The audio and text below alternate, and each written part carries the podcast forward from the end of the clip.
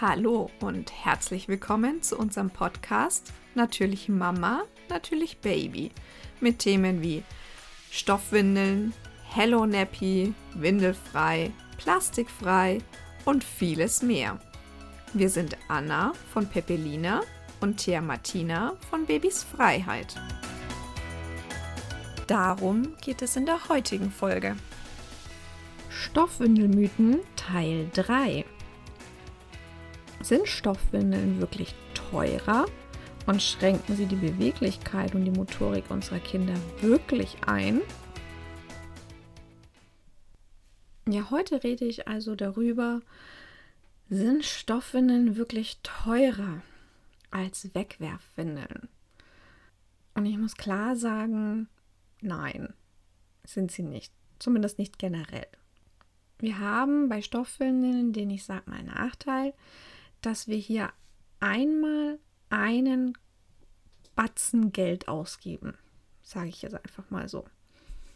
Das können 150 Euro sein, das können 500 Euro sein, je nachdem, für welche Marke ich mich entscheide, je nachdem, für welches System ich mich entscheide. Das können auch ja 800 Euro sein.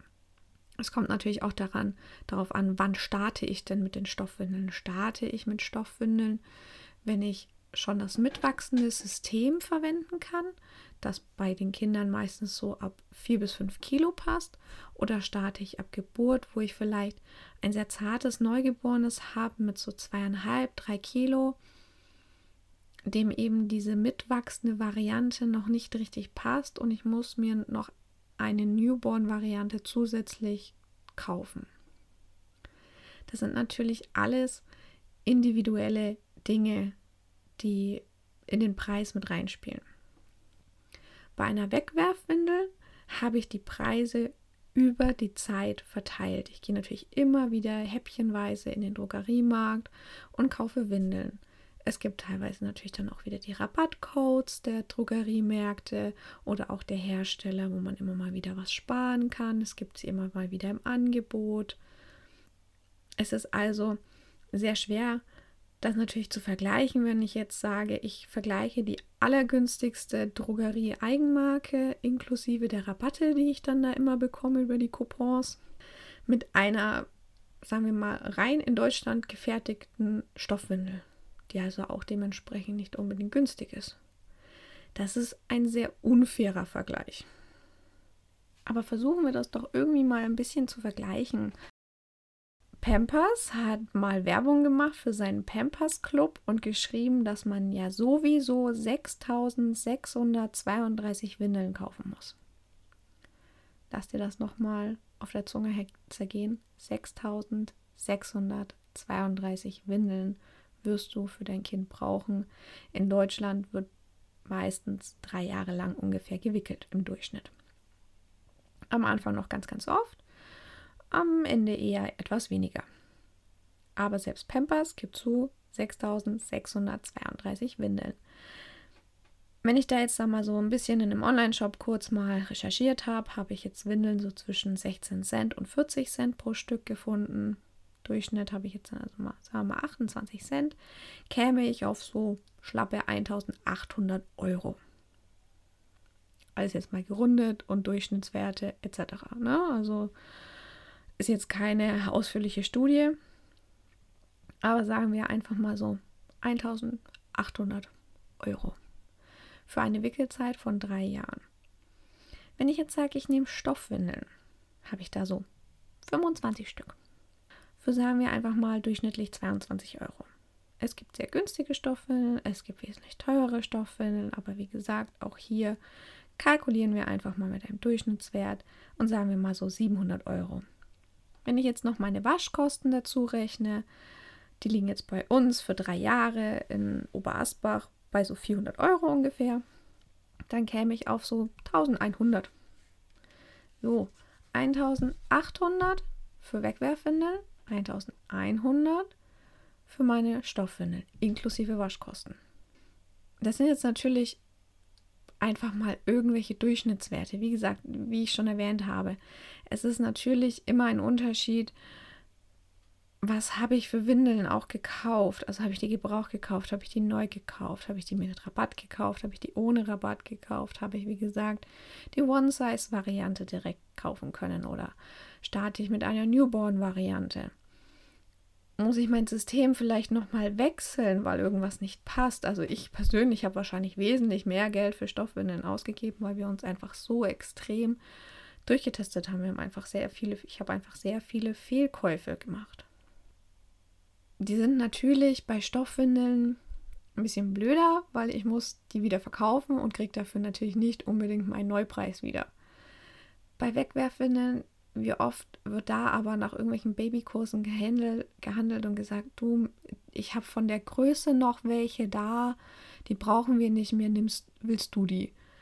Und die wenigsten verlangen dafür Geld, weil die die einfach nur loshaben wollen.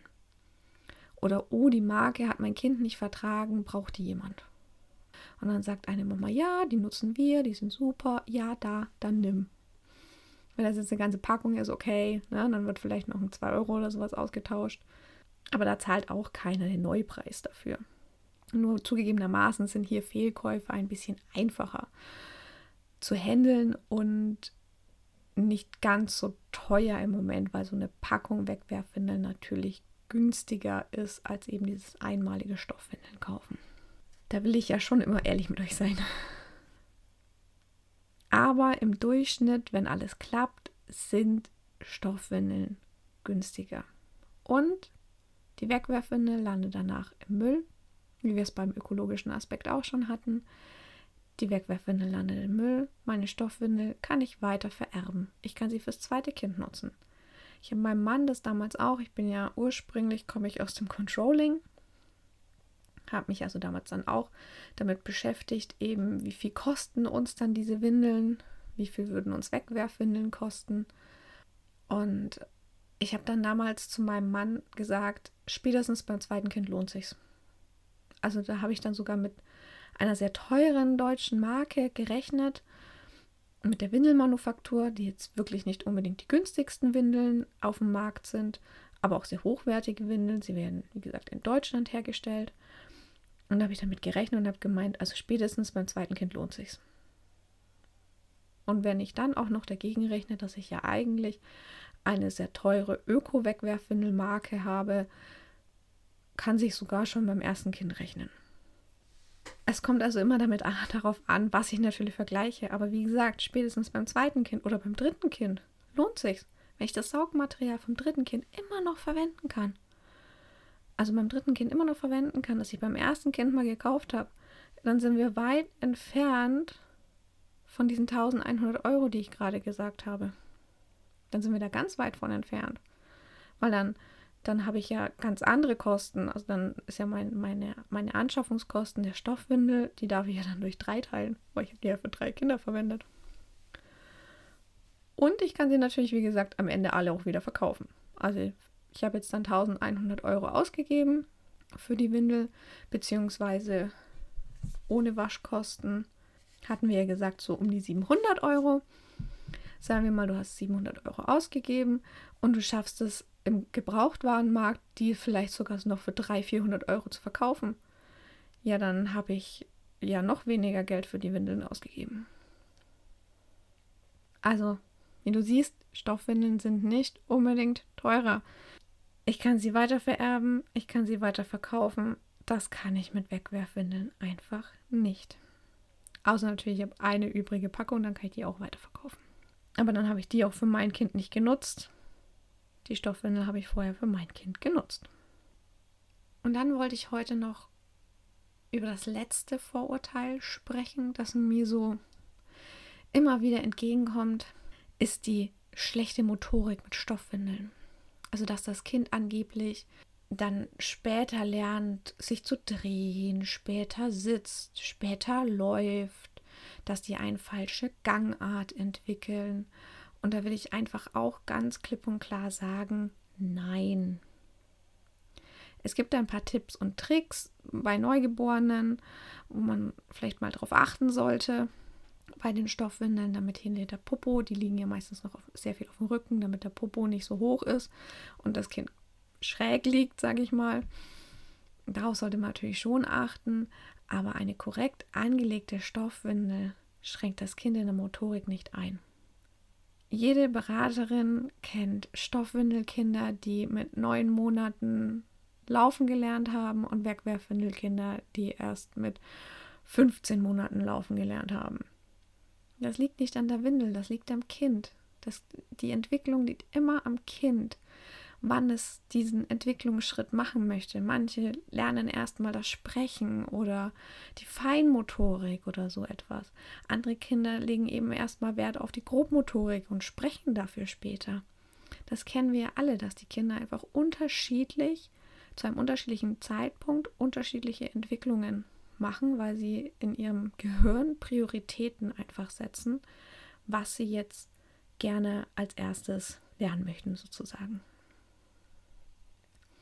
auch Physiotherapeuten. Es gibt eine tolle Physiotherapeutin, auf deren Web, auf deren Facebook-Seite sie auch einen wunderbaren Beitrag hat zum Thema eben Stoffwindeln und wie das ähm, einen Einfluss auf, auf die Motorik eben hat.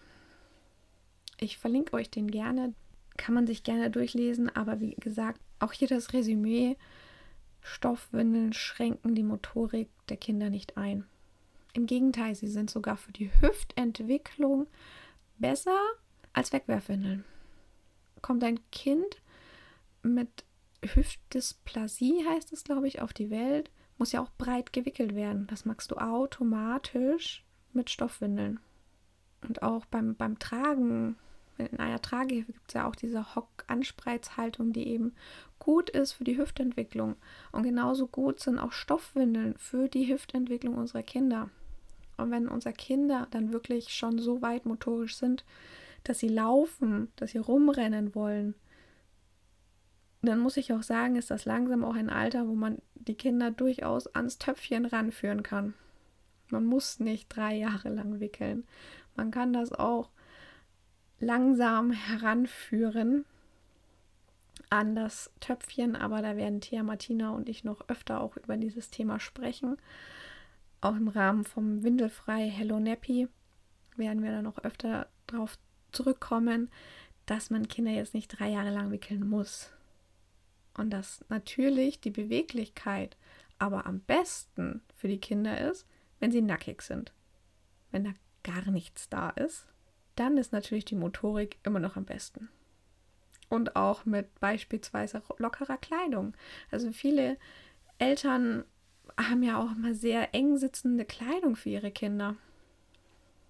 Das natürlich auch einfach lockere Kleidung ist genauso toll für die Motorik.